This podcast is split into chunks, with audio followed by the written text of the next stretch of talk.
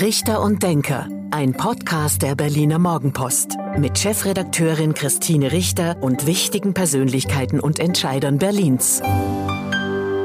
Hallo und guten Tag. Herzlich willkommen zum Podcast Richter und Denker der Berliner Morgenpost. Mein Name ist Christine Richter. Ich bin die Chefredakteurin der Berliner Morgenpost und heute denkt mit mir Stefanie Otto, die Chefin der Berliner Stadtreinigung. Guten Tag, Frau Otto. Ja, guten Tag und herzlichen Dank für die Einladung. Na, wir haben zu danken. Wir sind nämlich heute hier bei der Berliner Stadtreinigung. Ich sage immer dazu, unter natürlich unter den Bedingungen oder Regeln, die derzeit gelten. Wir sind beide geimpft. Wir haben alle einen aktuellen Test, die wir hier in diesem Raum sitzen. Natürlich mit großem Abstand. Alle Hygiene und andere Regeln werden eingehalten. Aber vielen Dank, dass wir hier sein dürfen, weil so ein Podcast ist schon schöner, wenn man sich sieht und miteinander reden kann. Ja, vor allem für mich der einzige Besuch diese Woche vor Ort, also insofern ein doppeltes Highlight. Frau Otto, wie ist es hier in, wir müssen natürlich über Corona reden. Wie geht's Ihnen? Wie ist es hier bei der Berliner Stadtreinigung?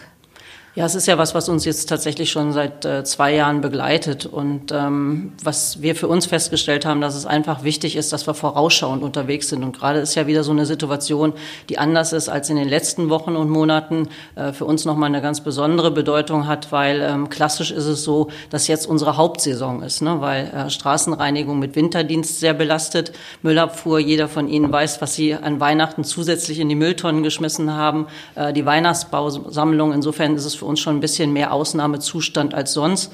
Und insofern sind wir sehr stolz, dass wir die Entsorgungssicherheit weiterhin gewährleisten können. Sie haben 2019 bei der BSR angefangen und dann ging es gleich los ähm, im Frühjahr vor zwei Jahren mit ähm, Corona. Die Mitarbeiter konnten ja im Großteil vielleicht mit Ausnahme der Verwaltung nicht ins Homeoffice gehen. Ähm, wie sind die Beschäftigten der BSR durch die Pandemie bislang gekommen?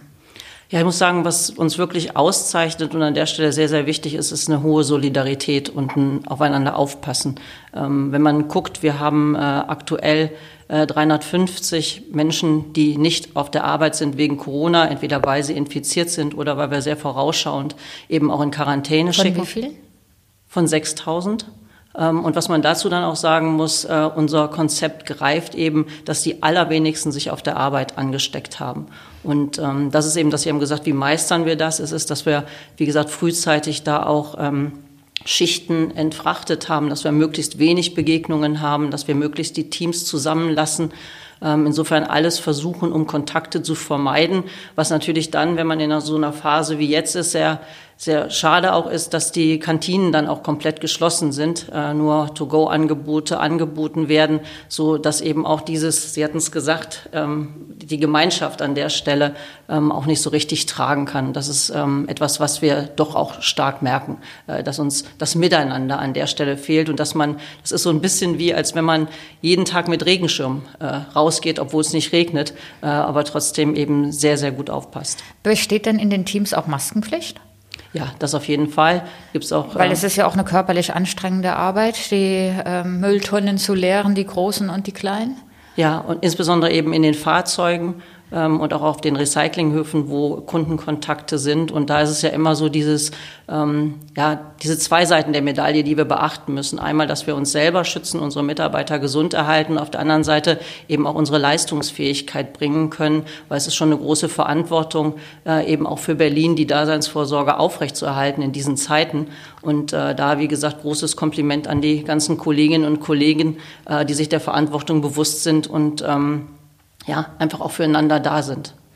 350, jeder Corona-Fall ist einer zu viel, aber 350 von 6000 ist ja jetzt eigentlich eine geringe Quote. Das ist ja, spricht ja für Sie. Ja, und es ist dann so, dass es natürlich nicht über alle Abteilungen gleich verteilt ist. Ähm, und darum ist es im Moment bei uns ähm, sehr bedeutend, dass wir auf den Recyclinghöfen zusammenhalten. Da ist es so, dass viele auch aus der Verwaltung jetzt unterstützen, weil es uns eben ein wichtiges Anliegen ist, weiterhin, das haben wir die ganze Pandemie geschafft, die 14 Recyclinghöfe auch offen zu halten. Ähm, aber das geht eben nicht in der Grund- in, dem, in der Stammmannschaft, sage ich mal, sondern äh, heute Morgen habe ich noch eine Kollegin getroffen aus der Betriebsgastronomie und sagte, Mensch, ich war jetzt letzte Woche am Recyclinghöfen, aber heute schön, dass ich Sie sehe, weil ich, helfe nämlich jetzt beim Impfen mit. Also es zeigt einfach auch, wie flexibel die Kolleginnen und Kollegen da eben auch unterwegs sind. Wie ist denn die Impfquote in der Belegschaft? Ja, das ist sehr erfreulich, da wir im Schnitt äh, 85 Prozent haben. Das ist natürlich jetzt schön, dass man das irgendwann auch mal fragen durfte. Lange Zeit war es ja da im, im Wagen. Äh, und wir haben auch manche Höfe, wo dann über 90 Prozent ist. Ähm, also insofern sind wir da deutlich über dem Schnitt. Ich finde, das macht auch nochmal die Verantwortung, äh, die sich da jeder bewusst ist, auch nochmal deutlich. Ja, auch das ist eine höhere Quote, als wir die in manchen Behörden oder auch berlin-weit sind wir ja sogar noch unter 80 Prozent, ja. Als wir die in Berlin-weit kennen. Und ich vermute dann aber bei Ihnen gilt generell auch für die Ungeimpften dann eine 3G-Regel. Also auch die müssen dann Tests anbringen. Ja, und wir haben das bei uns, es gibt ja eine gesetzliche Verpflichtung, dass wir zweimal die Woche Tests anbieten. Äh, aber wir haben darüber hinaus gesagt, weil es für manche äh, schwierig ist, auch Tests äh, in ihrer Umgebung ähm, mitzubringen. Äh, wir haben auch hier Leute abgestellt, die unterstützen eben bei dem Testen, weil wir gesagt haben, das Wichtigste für uns ist, äh, dass wir gesund bleiben und wir machen, wie gesagt, alles möglich, um dadurch dann auch die Leistungsfähigkeit aufrechtzuerhalten. Also immer Zusatzangebote an der Stelle und äh, das eine ist, wie gesagt, die Tests, die wir hier dann auch vornehmen. Ähm, und das andere ist, dass wir sehr vorausschauend auch ähm, Menschen nach Hause schicken. Also letzte Woche rief dann einer an und sagte, ähm, meine Kinder haben sich in der Schule angesteckt, aber ich habe nichts. Dann haben wir gesagt, nee, ähm, bleib mal lieber zu Hause. Und zwei Tage später rief mich dann der Chef von der Straßenreinigung an und sagte, gute Entscheidung, dass wir es gemacht haben, weil jetzt ist er positiv. Und das ist das, was ich vorhin meinte, das, was uns trägt, ist, dass wir immer versuchen, einen Schritt weiter zu denken.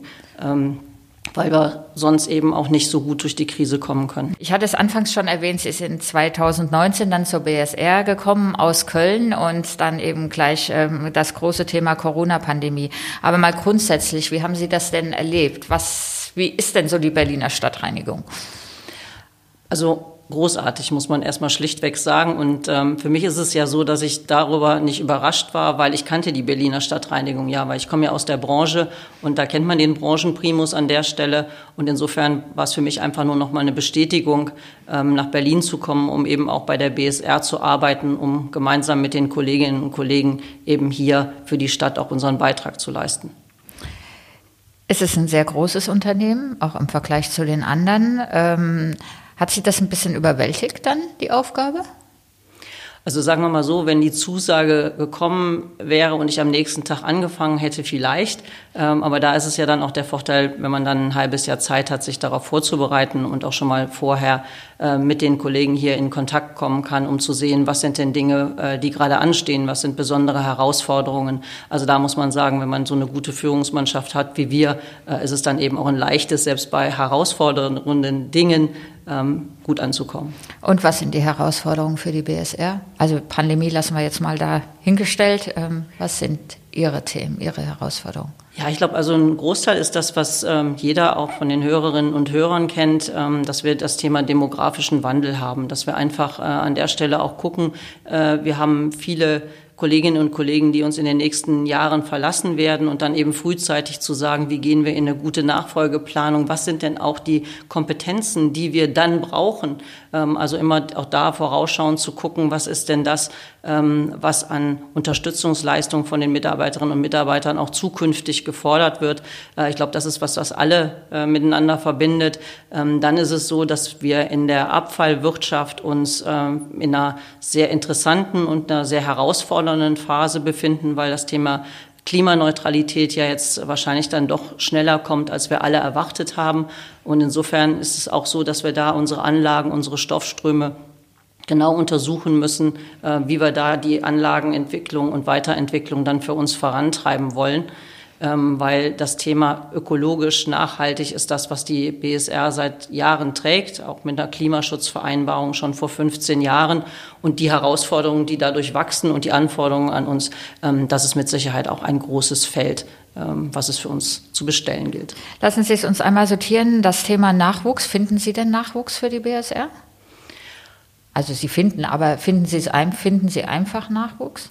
Das ist immer die Frage, im Vergleich zu anderen weiß ich nicht. Ich kann das nur aus meiner persönlichen Erfahrung sagen, dass es schwieriger ist als in der Vergangenheit.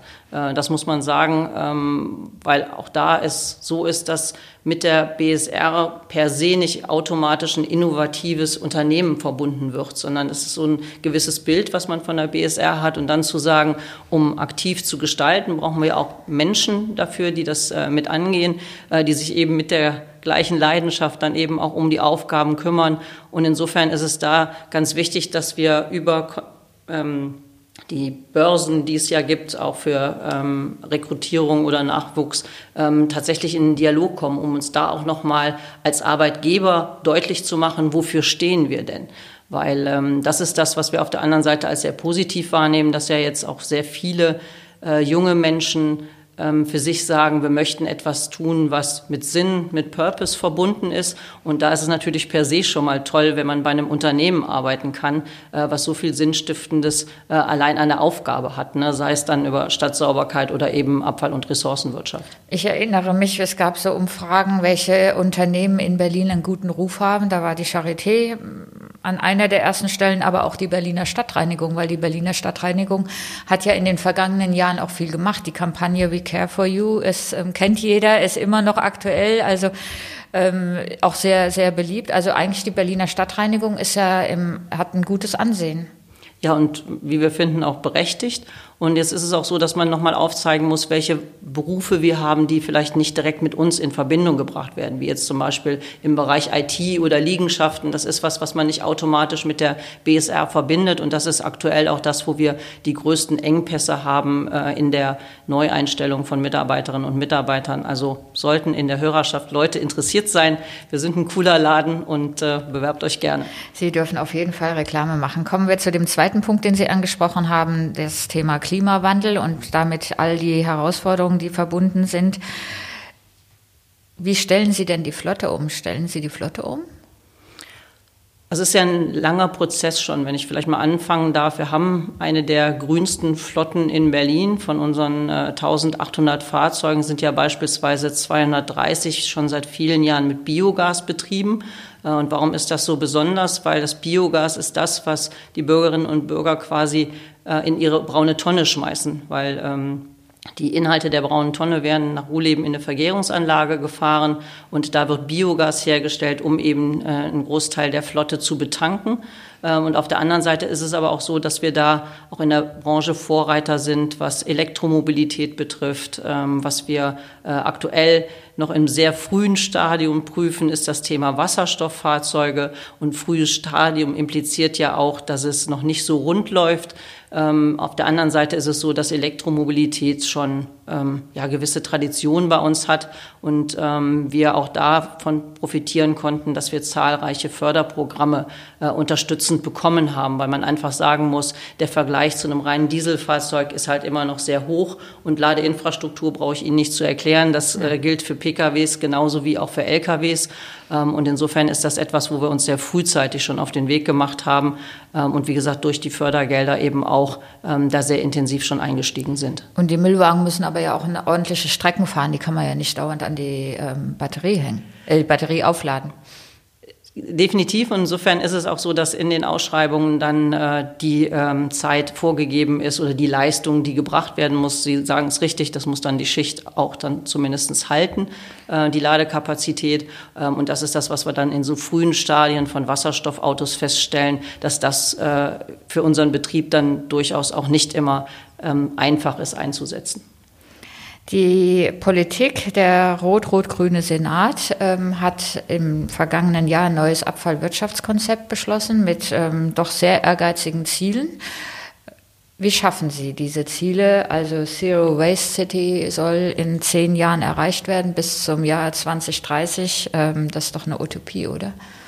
Ja, vielleicht nochmal kurz zur Einordnung, was, was die Aufgabe vom Abfallwirtschaftskonzept ist. Es ist ja so, dass man das nutzt, um einmal nachzuweisen, dass die Entsorgungssicherheit für Berlin da ist, was ich finde, was es sich zu erwähnen lohnt, wo wir gerade das Thema ja auch mit Gas sehen. Also es ist ja nicht immer alles so selbstverständlich, nur weil man das seit vielen Jahren eben sehr zuverlässig kennt. Ähm, und das konnte natürlich da auch nochmal nachgewiesen werden. Ähm, wir alleine haben ja schon zwei Millionen Tonnen in der Verantwortung über unsere Anlagen äh, dann eben auch äh, die Entsorgungssicherheit sicherzustellen. Und auf der anderen Seite ist es so, dass das Abfallwirtschaftskonzept ähm, ja eine wichtige Säule bei Klimaschutz und nachhaltiger Entwicklung ist, weil worum geht es dabei, dass man sagt, man möchte Abfallvermeidung und Recycling weiter ausbauen. Und auf Ihre Frage jetzt direkt geantwortet, ähm, wenn man Zero Waste als Null Abfall versteht, äh, dann kann ich Ihre Frage nur beantworten mit, das ist in zehn Jahren nicht möglich, weil äh, in zehn Jahren, und so ist es auch hinterlegt, äh, ist das Ziel, eben 20 Prozent vom Restmüll zu reduzieren. Ähm, wenn ich nochmal unsere Definition von Zero Waste sagen darf, dann ist es äh, Null Verschwendung an der Stelle. Und darum geht es, dass wir sagen, Nachhaltigkeit statt Wegwerfgesellschaft, Lösungen schaffen für Reuse, für Recycling. Also, dass man das unter diesem Aspekt nochmal sieht. Aber Zero Waste ist in der Tat ein sehr, sehr missverständliches äh, Wort und ähm, eine der beliebtesten Fragen, die ich gestellt bekomme eigentlich. Ist es die Aufgabe, ist es Ihre Aufgabe, die Bevölkerung dazu zu bringen, weniger Müll zu produzieren oder nachhaltiger zu leben oder eben auf Recycling zu achten? Mhm. Ja, ich finde, wir haben eine zweigeteilte Aufgabe. Äh, zum einen Angebote zu schaffen, die angenommen werden. Ähm, wenn ich da beispielsweise sage, ist es jetzt richtig, dass wir weitere Recyclinghöfe bauen oder gucken wir vielleicht noch andere Angebote, die noch nutzerfreundlicher an der Stelle sind.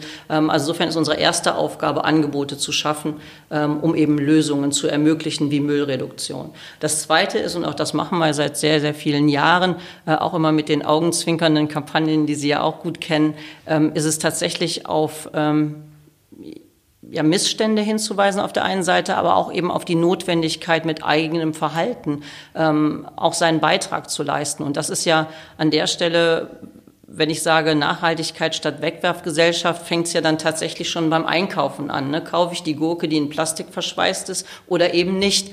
Äh, und insofern ist es da auch unsere Aufgabe, ähm, da die Unterstützung zu geben, um das sichtbar zu machen.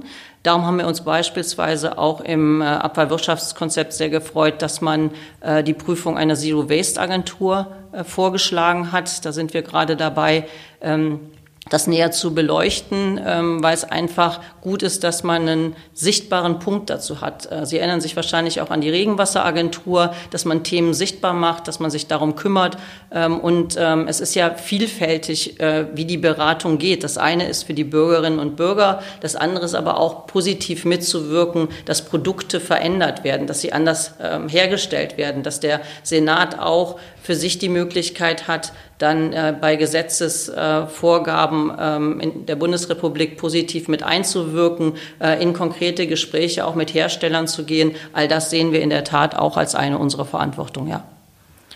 Ähm, und wie entwickelt sich die Recyclingquoten in Berlin? Also grundsätzlich ist es so, dass das Erste ist, dass die Leute für sich das Thema mehr annehmen das ist ja schon mal der erste Schritt. Das umzusetzen ist der zweite, daran, daran arbeiten wir.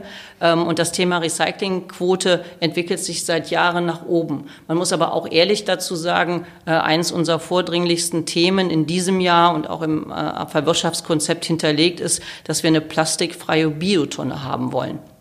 Das ist eigentlich etwas, was selbstverständlich sein sollte. Und wenn wir auf der anderen Seite sagen, wir haben wirklich auch sehr gute Zuwachsraten in, im Bio, der Biotonnennutzung, aber nichtsdestotrotz ist es noch nicht selbstverständlich, dass die richtigen Dinge dann auch in die Tonne eingeworfen werden, so dass wir sie auch hinten das, raus dann gut verwerten können. Das erlebt man im eigenen Hinterhof. Ähm, bei uns interessanterweise gibt es nur ganz kleine Biotonnen. Offenbar wird das nicht so angenommen von unseren oder den Mithausbewohnern, aber wenn man, wenn man sie nutzt, dann sieht man, was da alles drin landet, was da eigentlich nicht reingehört. Und was machen Sie da? Also wie gesagt, wir sind äh, an der Stelle auch mit den äh, Umweltverbänden, auch mit Zen UVK, die jetzt einen neuen Namen haben, den weiß ich ehrlich gesagt noch nicht ganz aktuell. Also mit der Senatsverwaltung. Genau, mit der Senatsverwaltung für Umwelt, ähm, dass wir gemeinsame Kampagnen machen, eben darauf aufmerksam machen. Und was wir jetzt auch noch äh, ergänzend machen, wir haben ein Versuch bei uns an äh, einem Fahrzeug, ähm, ein sogenannter Wertstoffscanner, wo wir dann ähm, in Bezirke reinfahren und dann ganz bewusst auch nochmal gucken, wie ist die Sortierquote an der Stelle, dass man es dann ähm, auch nochmal mehr nachweisen kann und vor allen Dingen auch nochmal sichtbarer machen kann, um auch mit den Wohnungsbaugesellschaften oder Genossenschaften äh, dann eben auch in den Dialog zu treten. Also sehr vielfältig, äh, was wir da machen, um das Bewusstsein zu schärfen. Ja. Ich erinnere mich, in der Diskussion um das Abfallwirtschaftskonzept ist zu meiner Überraschung auch diskutiert worden, ob man noch mal mehr Müllverbrennung braucht in Berlin. Ähm, das ist aber vom Tisch erledigt. Also Müll einfach nur zu verbrennen ist keine Lösung. Also es ist ja so, dass auch das ist im äh, Abfallwirtschaftskonzept hinterlegt. Das ist das, was ich vorhin meinte mit Entsorgungssicherheit nachweisen. Ähm, da ist es ja so, dass Ruhleben mit 580.000 Tonnen auch entsprechend hinterlegt ist. Und ähm, Ruhleben ist nicht nur ein Garant für Entsorgungssicherheit, sondern eben auch für hochwertige thermische Verwertung. Weil man muss an der Stelle ja auch sagen, dass äh, mittels einer Turbine ähm, die enthaltene Energie aus dem Abfall ähm, dauerhaft genutzt oder nutzbar gemacht wird für Berlin, äh, konkret dann eben auch für Wern Fernwärme und Strom. Aber Sie planen keine neue Müllverbrennungsanlage in welcher Form auch immer. Nein, also wie gesagt, ich hatte es vorhin gesagt, dass äh, gerade vor dem Hintergrund Klimaneutralität, Anlagen und Stoffströme immer wieder betrachtet werden und geguckt werden, was ist die beste Lösung. Aber um Ihre Frage zu beantworten, nein. Genau, das hatte mich nämlich damals ein bisschen irritiert, als das wieder, ähm, wieder aufkam. Ähm, Jetzt haben wir in den vergangenen Monaten ja schon beobachtet, dass auf einmal Berlin doch noch mal dreckiger geworden ist oder viele Pizzakartons da auf einmal in der Pandemie da rund um die Restaurants oder rund um die Mülleimer ähm, lagen. Wie ist denn Ihr Eindruck? Ist Berlin eigentlich okay sauber für eine Metropole oder ist es Ihnen auch zu dreckig? Es ist ja ein Unterschied, wo man unterwegs ist und dann auch, wie Sie gerade sagen, wenn die Restaurants geschlossen sind, das war die schlimmste und dreckigste Phase, muss ich ganz ehrlich sagen, äh, wo die Leute dann aber trotzdem auch mal draußen bleiben wollten und dann diese, wie viel war es damals? Ich glaube 50 Meter musste man sich entfernen, dann durfte man sich auf die Bank setzen äh, und dass unsere Papierkörbe nicht grundsätzlich für Pizzaschachteln geeignet sind. Ich glaube, das weiß auch jeder Berliner äh, an der Stelle. Und äh, insofern ist es so, dass wir mit Sicherheit, äh, was das Thema Littering betrifft, also Müll im öffentlichen Straßenland durch die Pandemie ähm, einen Rückschritt gegangen sind, ähm, weil zum einen die Leute sich ähm, ja auch berechtigt sicherer fühlen, wenn sie dann eine Einwegverpackung vielleicht haben. Auf jeden Fall dieses Thema Hygieneschutz ist nochmal etwas, was äh, natürlich viele Menschen dann auch bewegt. Aber eben auch dieses Freiheitsgefühl nach draußen zu gehen, äh, hat deutlich zugenommen. Insofern, wenn man dann von sogenannten Verschmutzungshotspots spricht, ähm, haben die sich deutlich in Berlin jetzt in der Corona-Zeit äh, verlagert. Und insgesamt finden Sie Berlin okay sauber? Ja, es ist immer Luft nach oben. Also das muss man ja sagen. Und äh, was ich dabei äh, wichtig finde, ist, dass äh, zum einen wir eine gute Arbeit machen, äh, da wo wir tätig sind, aber dass jeder sich eben auch seiner eigenen Verantwortung bewusst wird ähm, und sagt, das, was ich zu Hause in meiner Wohnung nicht tun würde, warum muss ich das jetzt unbedingt in dem Park tun? Ähm, und äh, das sind Dinge, die sich gerne ja jeder auch selber von Zeit zu Zeit mal stellen sollte. Das ist richtig, das ist ein guter Hinweis. Ähm, Sie reinigen auch immer mehr Grünflächen in Berlin. Ähm, das auch eine interessante Entwicklung, haben früher die Grünflächenämter gemacht, dann hat die Berliner Stadtreinigung das mit Pilotprojekten übernommen, jetzt sind es noch mal mehr. Was können Sie besser als die anderen? An der Stelle muss ich erstmal hervorheben, dass es ein sehr gutes Miteinander ist. Also das ähm, hat mir, als ich gekommen bin, liefen die Pilotversuche ja schon und ich war jetzt aktiv in der Phase dabei, wo es dann darum ging, welche Parks machen wir weiter und da ist ja noch ein gewisser Zuwachs dazugekommen. Also wir machen aktuell vier Forste und 80 Parks und das auch nur mal zur Einordnung ist drei Prozent des Gesamtvolumens. Ähm, und äh, wichtig fand ich an der Stelle, dass man aber gesagt hat, in den Parks, wo wir tätig sind, ist es auch so, dass die Bezirke dann entsprechendes Geld auch bekommen für ihre Pflege, weil nur wenn dann der Müll weggeräumt ist, aber keine Blümchen gepflanzt werden, dann ist das Bild im Park trotzdem nicht gut. Und insofern hat mich da sehr gefreut, dass wir äh, jeder da in dem Geschäft, wo er eben zu Hause ist, unterwegs ist und unser Thema ist nun mal Reinigung, dann eben auch seinen Beitrag dazu leisten konnte. Und ähm, da hat es, wie gesagt, eine sehr, sehr gute Koordination auch von der Umweltverwaltung gegeben äh, mit den Bezirken und uns zusammen, als wir dann es war dann Ende vorletzten Jahres ja ausgewählt haben, mit welchen Parks wir jetzt dann äh, nach dem Pilotversuch eben auch weitermachen wollen. Mit Blick auf die Uhr nähern wir uns schon ein bisschen dem Ende dieses Podcasts. Ähm, lassen Sie uns aber noch mal über den neuen Senat sprechen. Wir haben jetzt eine regierende Bürgermeisterin in Berlin. Wir haben einen rot-grün-roten Senat. Das müssen wir auch lernen. Nicht mehr rot-rot-grün, sondern rot-grün-roten Senat. Was wünschen Sie sich von der neuen Regierung? Dass sie den Schwung, den sie jetzt verbreiten, tatsächlich auch in Taten umsetzen, ähm, dass wir einen guten Partner haben, weil äh, unser, unsere Aufgabe ist es ja, Berlin besser, grüner und sauberer zu machen. Äh, das ist das, was wir als BSR für uns verstehen und dafür brauchen wir ein gutes Miteinander mit dem Senat, mit der Politik, ähm, dass wir zielgerichtet eben die Dinge aussuchen, ähm, die den Bürgerinnen und Bürgern nutzen, die der Stadt nutzen, sodass wir ins konkrete Tun kommen. Und konkret für die, für die BSR brauchen Sie Unterstützung bei Fragezeichen? Also Sie hatten vorhin das Thema Abfallwirtschaftskonzept angesprochen, das dass ist man ja jetzt da erstmal, beispielsweise das ist ja erstmal jetzt Haken dran, gilt bis zum Jahr 2030, wird alle nur alle zehn Jahre gemacht, oder?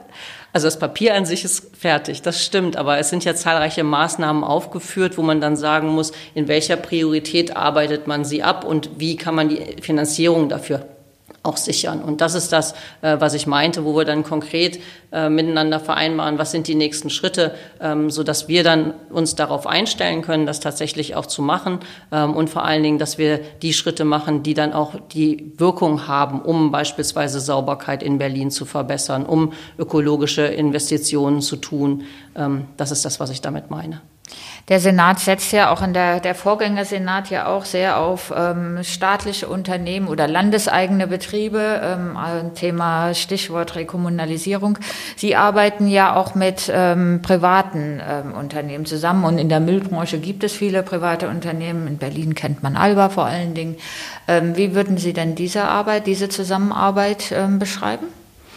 Ich glaube, da ist es wie in der Vergangenheit auch. Das ist, dass man das äh, unternehmerisch betrachtet, was macht am meisten Sinn. Und darum, Sie kennen es sehr gut, wir haben Anlagen, die wir alleine betreiben. Es gibt Anlagen, die wir mit Partnern zusammen betreiben. Und da ist es immer so, dass wir äh, gucken, was ist jetzt das Beste, das Wirtschaftlichste und das ökologisch Sinnvollste. Und das ist das, äh, was uns als Unternehmen eben auch weiterträgt. Gut, zum Abschluss dieses Podcasts Richter und Denker gibt es immer ein beliebtes Spiel, nämlich zehn Sätze zu Berlin, die Sie bitte vervollständigen. Und auf los geht's los. An den Berlinern mag ich. Die Berliner Schnauze. Gendern ist richtig, weil. Es macht auf ein Thema aufmerksam, ist aber in der Umsetzung durchaus anstrengend.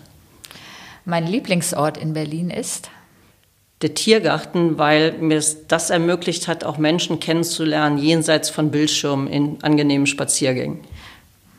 An den Mitarbeitern der BSR schätze ich die Leidenschaft. Kennenlernen würde ich gerne einmal Barack Obama. Die Kampagne We Care for You war für die Berliner Stadtreinigung großartig. Meine Freizeit verbringe ich am liebsten mit Freunden und im Grünen. Vom neuen Senat erhoffe ich mir wirkungsvolles Handeln. Mein Vorbild ist jeder, der die Vorsätze, die er sich vornimmt, auch tatsächlich umsetzt. Und da sind wir schon beim letzten Satz. Das Jahr 2022 wird gut. Das war der Podcast Richter und Denker der Berliner Morgenpost. Mein Name ist Christine Richter. Ich bin die Chefredakteurin der Berliner Morgenpost und heute hat mit mir gedacht Stefanie Otto, die Chefin der Berliner Stadtreinigung. Vielen Dank, Frau Otto. Vielen Dank.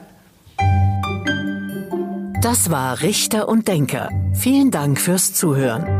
Schalten Sie nächste Woche wieder ein zu einer neuen Folge mit Berliner Morgenpost Chefredakteurin Christine Richter.